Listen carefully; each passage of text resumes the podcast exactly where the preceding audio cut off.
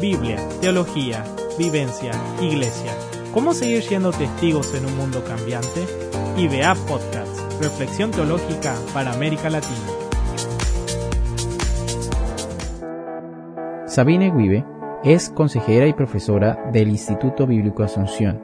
Ha realizado sus estudios en formación docente en Filadelfia, Chaco, teología en el Instituto Bíblico Asunción y psicología clínica en la Universidad Católica de Asunción. Actualmente es miembro de la Iglesia Hermanos Menonitas Concordia.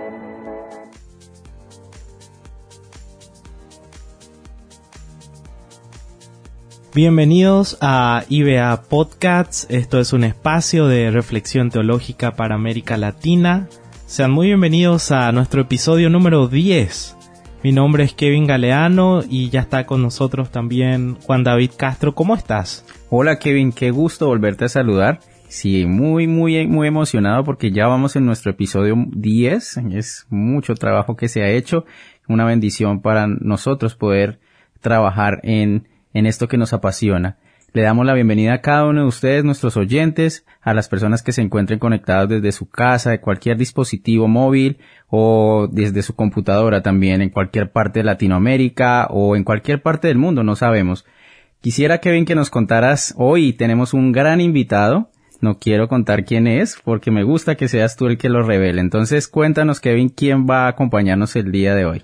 Así es, Juan. En el episodio pasado ya hablamos sobre la espiritualidad en, el, en el Antiguo Testamento y hoy seguimos hablando de espiritualidad, pero con vinculado a otro tema más, a la salud emocional. Uy, ¿Cómo se vincula la espiritualidad y la salud emocional? Y para eso hemos invitado a la profesora Sabine Vive. ¿Cómo estás, profe? Bienvenida.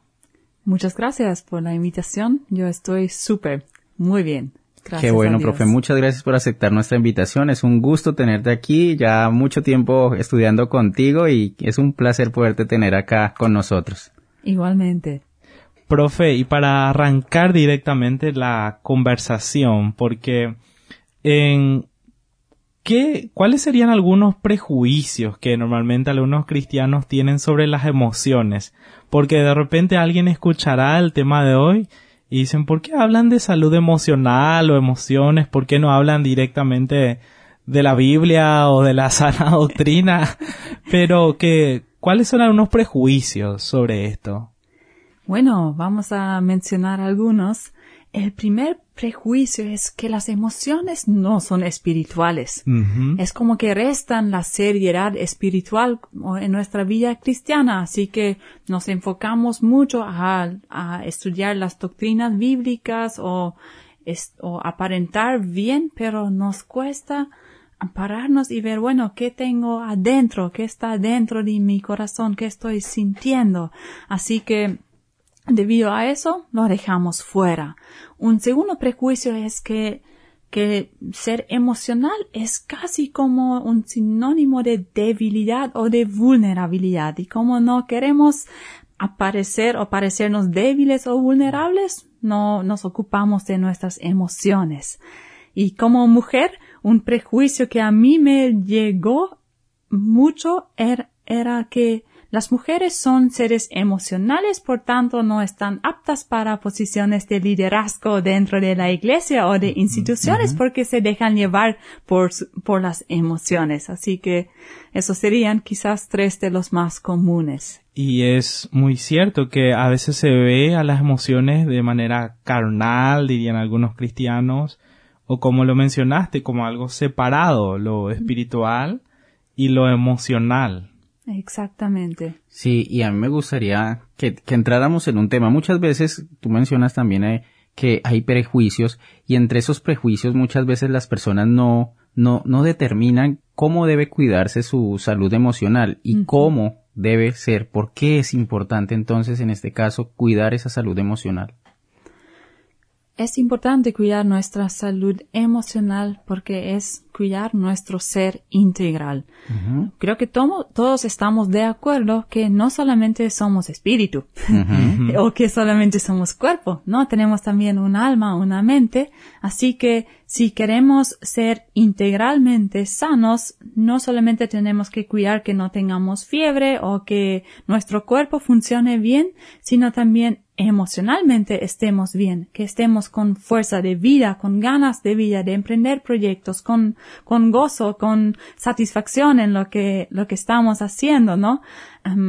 Si, si tenemos y eso por un lado y por otro lado ya sabemos por experiencia que repercuten, ambas áreas repercuten mucho uno al otro. Por ejemplo, em, ¿quién no ha sentido que después de haber estado bastante enojado o resentido o con algún, alguna especie de rencor o resentimiento, no empieza a doler la cabeza o el estómago? Así que sentimos luego el nudo en la garganta o que como si el estómago no trabaja y tiene que ver con un asunto em, emocional. Así que es por eso importante que cuidemos nuestro, cuidemos nuestro ser integral. Y muy interesante, ¿no? y eso que mencionaste de las repercusiones que tienen las emociones en el cuerpo, son como señales porque nuestra vida es un todo. Y es lo que mencionaste de que las emociones son espirituales, son, fueron creadas por Dios ¿Y qué, qué importancia tienen las emociones para, para la vida misma? ¿Cuál sería su función? Las emociones nos diferencian de los animales, por ejemplo, o de, de todo lo demás.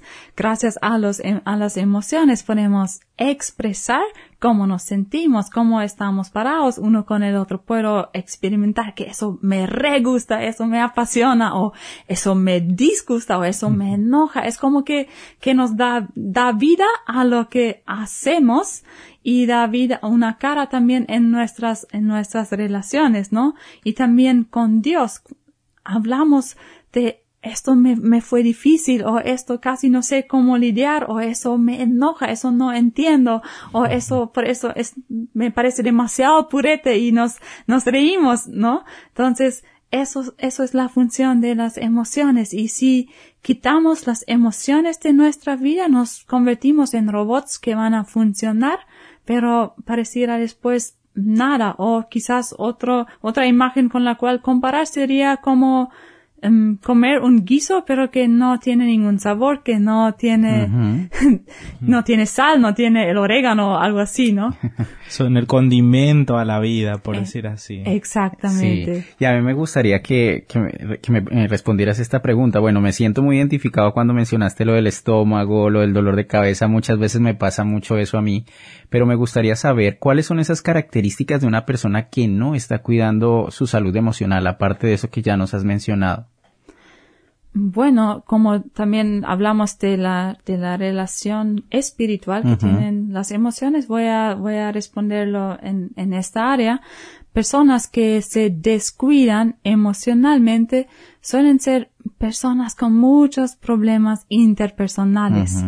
Porque de repente dejan sus comentarios punzantes o, um, conocemos esto, ¿no? Sí, sí, o eh, son sarcásticos o irónicos y nos preguntamos por qué, por qué actúa de esta otra manera y, y son porque no perdonaron cierta cosa o porque no resolvieron cierta cosa y reaccionan así o de repente ni saben cómo conectarse, como quizás han sido lastimados tantas veces o traicionados por las relaciones, han, han tomado la decisión, bueno, yo no voy a permitir que alguien más se acerque o se me acerque demasiado. Así que voy a construir como un tipo de muralla y vas a llegar hasta acá y listo. Entonces son esas personas que, que quedan casi como un misterio porque no permiten que se les conozca mejor. O son personas que, que suelen ser muy activistas porque es como que todo el tiempo tienen que estar ocupados para no entrar en quietud y silencio porque ahí van a venir pensamientos que no saben cómo lidiarlos o surgen los conflictos o surge el pasado y entonces mejor evitar eso y estar activos todo el tiempo. Y algunas veces pareciera que estas personas huyen de algo, muchas veces de sí mismo, ¿no? Con todo lo que esto que implica.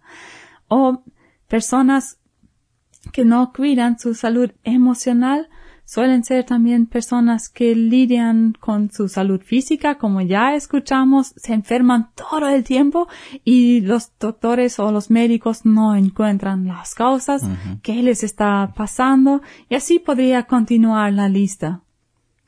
Entonces, eh, analizando un poco lo que mencionaste, personas que no meditan, pues son personas que no cuidan su salud emocional.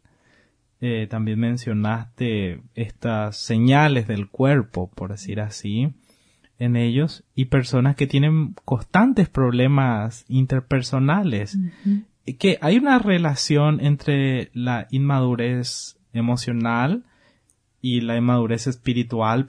¿Existe esto o son dos cosas muy separadas, van de la mano? Eso es una tesis que yo mantengo en mi trabajo de grado que hice por la licenciatura en teología, donde afirmo que personas que son inmaduras emocionalmente son también muchas veces inmaduros espiritualmente. ¿En qué sentido? Em, quizás son personas que saben citarte mucho de la Biblia, pero no saben relacionarse o manejarse en, el día a día.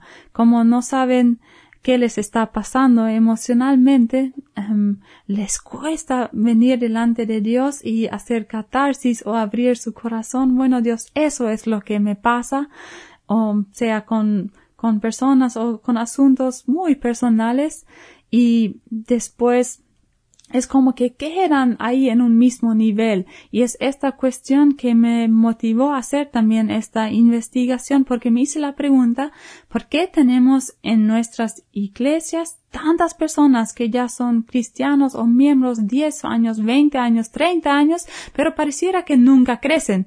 Em, no, no, no, no se convierten en personas más amables, en personas más gozosas, en personas que más, más cercanas a los demás, sino todo lo contrario, ¿no? Y me pregunté por qué.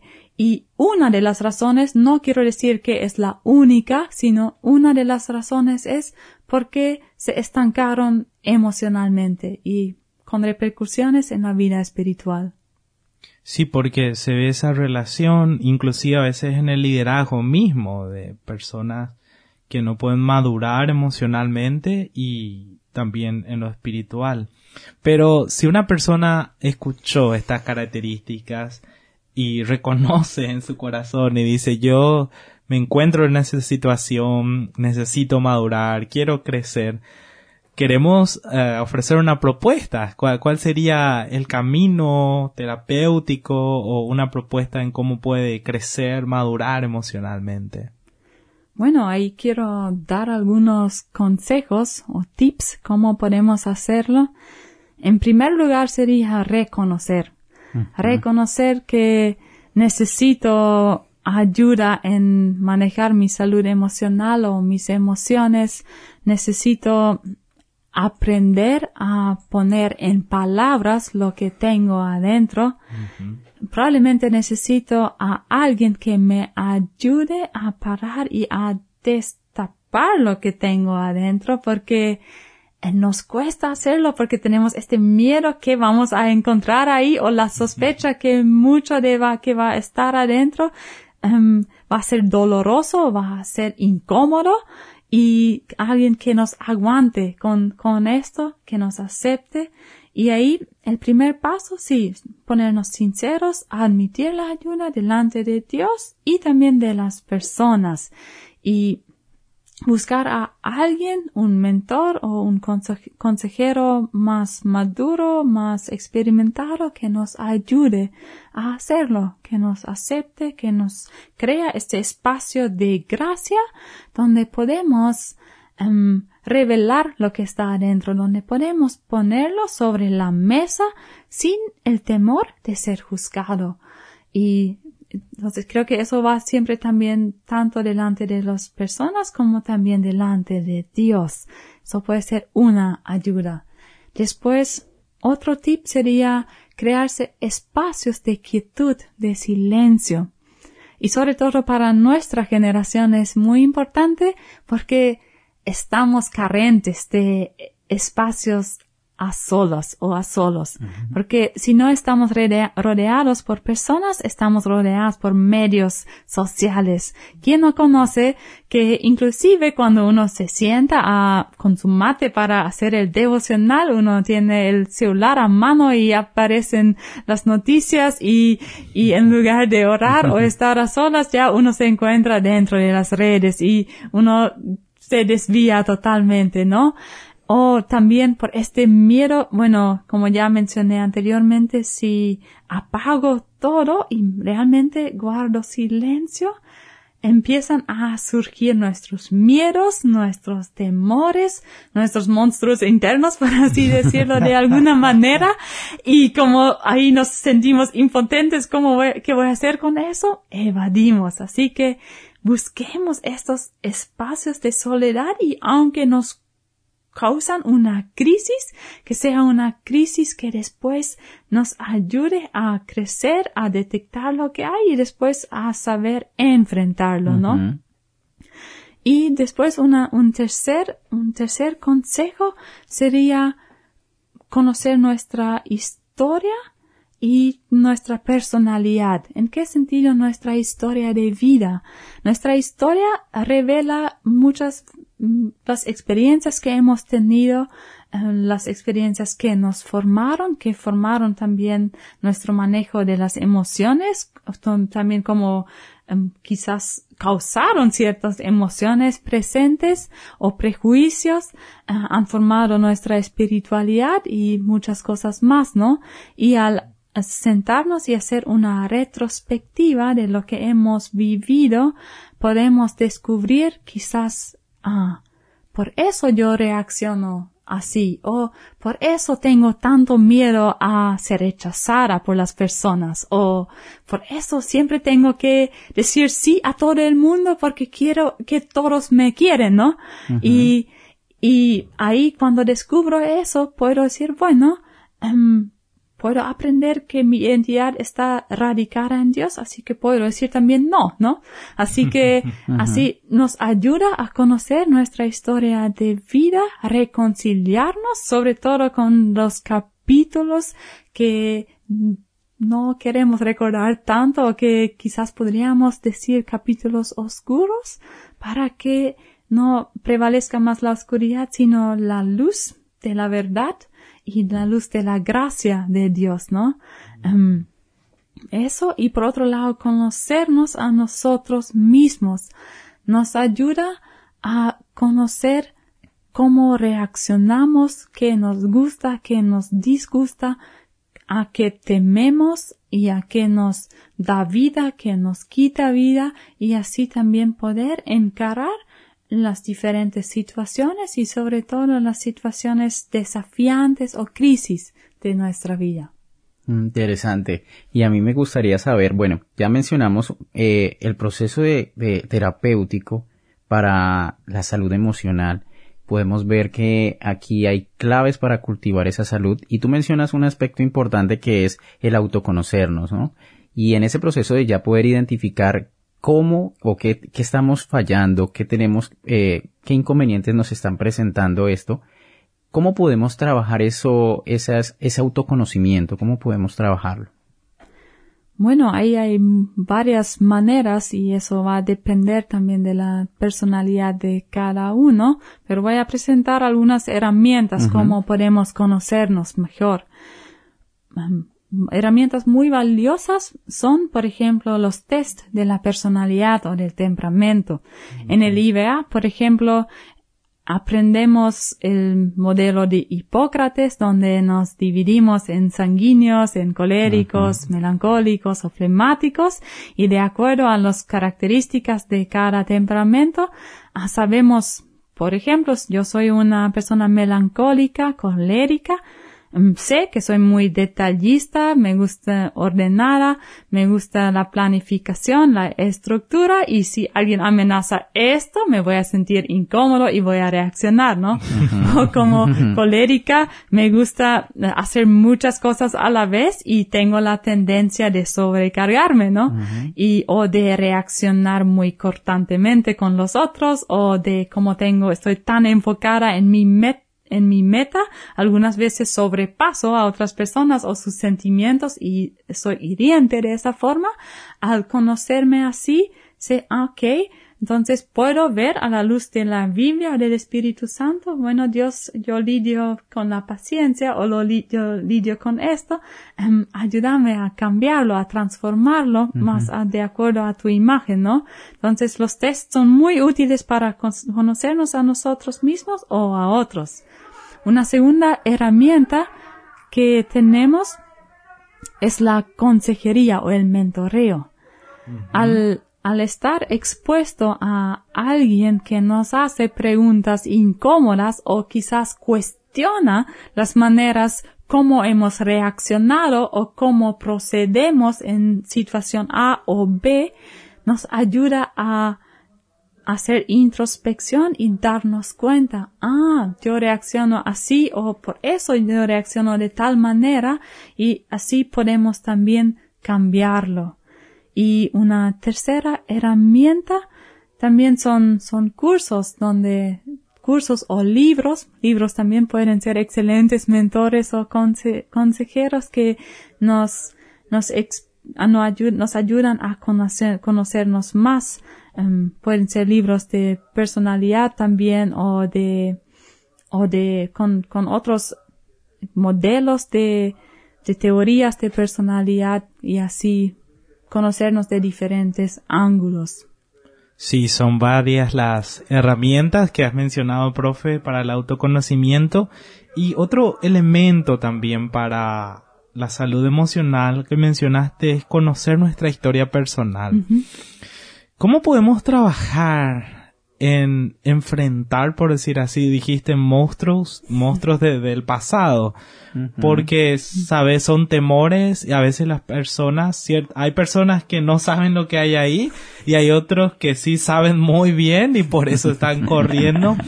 Pero es como que experimenta una gracia incompleta porque Dios también quiere trabajar ahí y hacer completamente libre a la persona aquello que lo ataja a desarrollarse por completo. ¿Cómo podemos trabajar eso?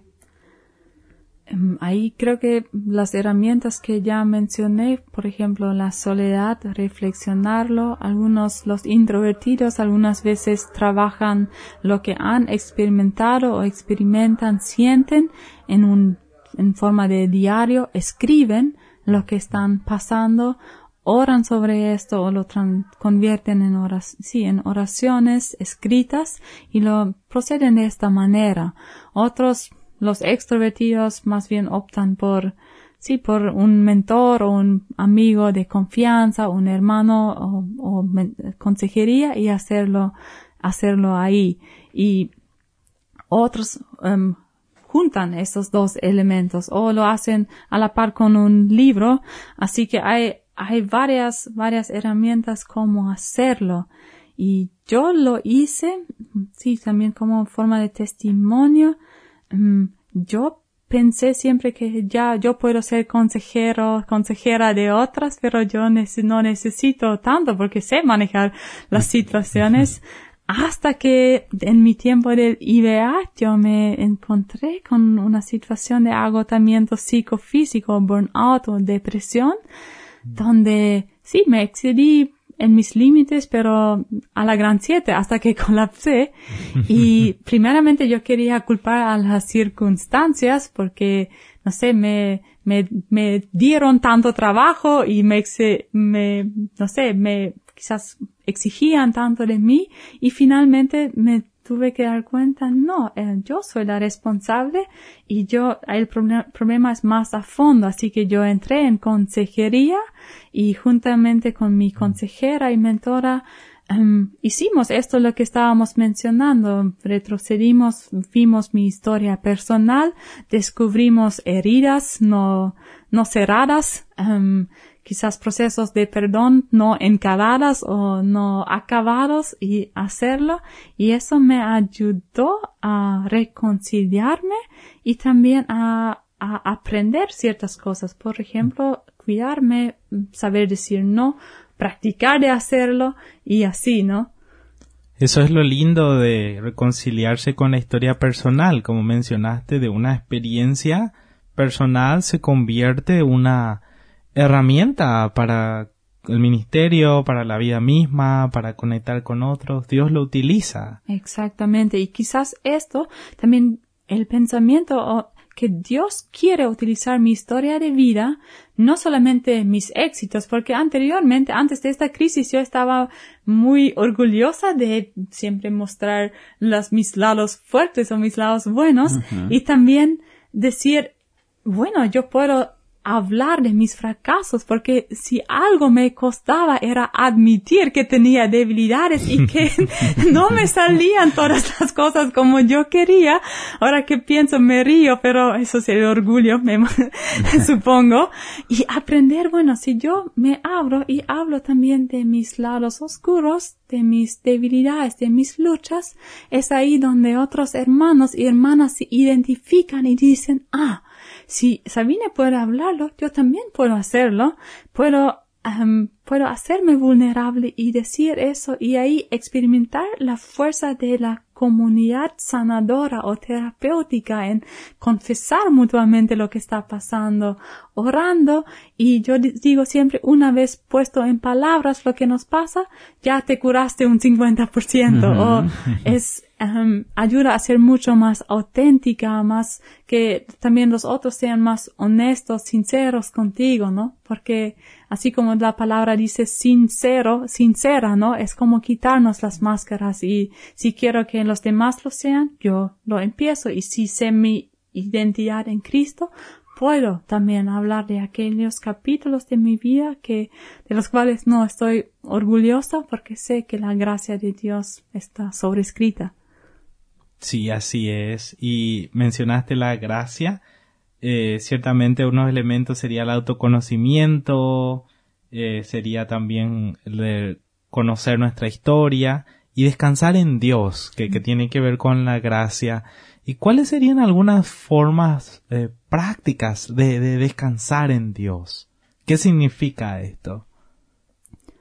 Uno de los versículos que pinta muy bien este principio es Éxodos 14, 14 o Salmo 46, versículo 10 o 11, dependiendo en qué idioma leemos. Dice así, estad quietos y verán que yo soy Dios. Y eso, cuando dice Dios esto al pueblo, cuando se enfrentan en una situación sin salida, Delante de ellos se encuentra el Mar Rojo, detrás del pueblo está el, el militar egipcio y no hay escapada, no pueden hacer nada. Y ahí tienen que reconocer únicamente, bueno, Dios tiene que manifestarse si queremos ser salvos, ¿no? Y admitir, bueno, Dios, yo llegué hasta, acabé con mis propios recursos y te necesito, um, actúa tú, um, te espero, espero que actúes, es ahí donde empezamos a descansar en Dios con la confianza, Dios va a actuar, Dios va a salvar. Y esto también nos hace recordar, Dios es Dios y yo no soy. Muchas veces vivimos, y me incluyo a mí, viví de una manera que actué como si yo sería Dios. Yo tendría que salvar a todo el mundo, yo tenía que hacer esto aquello, y no confiaba que Dios iba a encargarse de los asuntos y que necesitaba quizás algunas veces mi ayuda porque tardaba demasiado.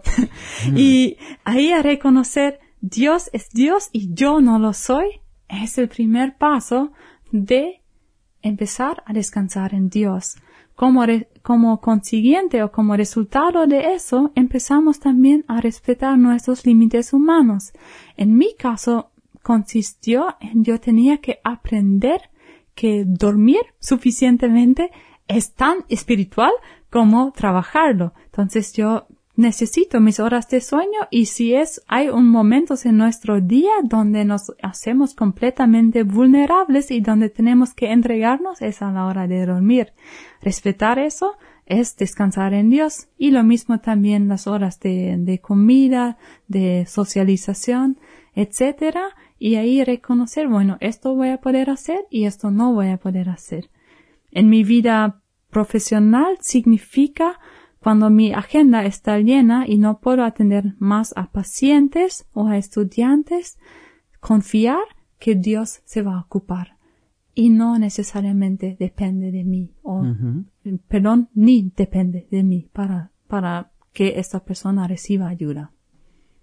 Bueno, muchas gracias, profe. Un tema muy interesante, realmente bastante amplio. Podríamos seguir charlando de esto mucho más tiempo, profe, pero me gustaría que de pronto nos pudieras dejar algunos consejos finales para las personas que nos están oyendo sobre cómo aprender más sobre este tema. ¿Qué podemos hablarle a las personas que nos están oyendo? ¿Qué podrías resumirnos de sobre lo que hablamos? Bueno, la Biblia Vamos a empezar por ahí. Si leemos la Biblia, nos da muchos recursos a expresar lo que está adentro.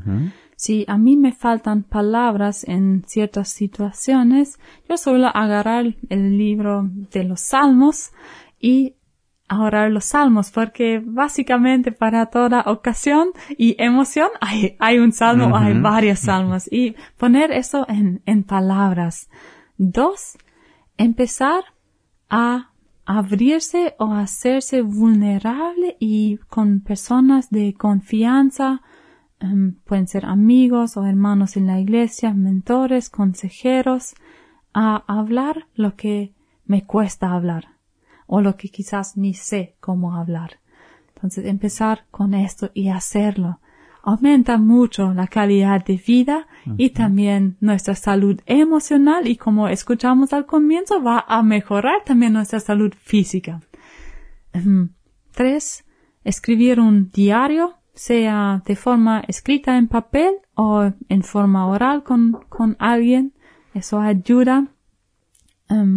descansar en Dios como hemos escuchado, obedecerle, apartarnos tiempo a solas para meditar, para no estar pendiente de nada y de nadie, em, sino que Dios nos llene.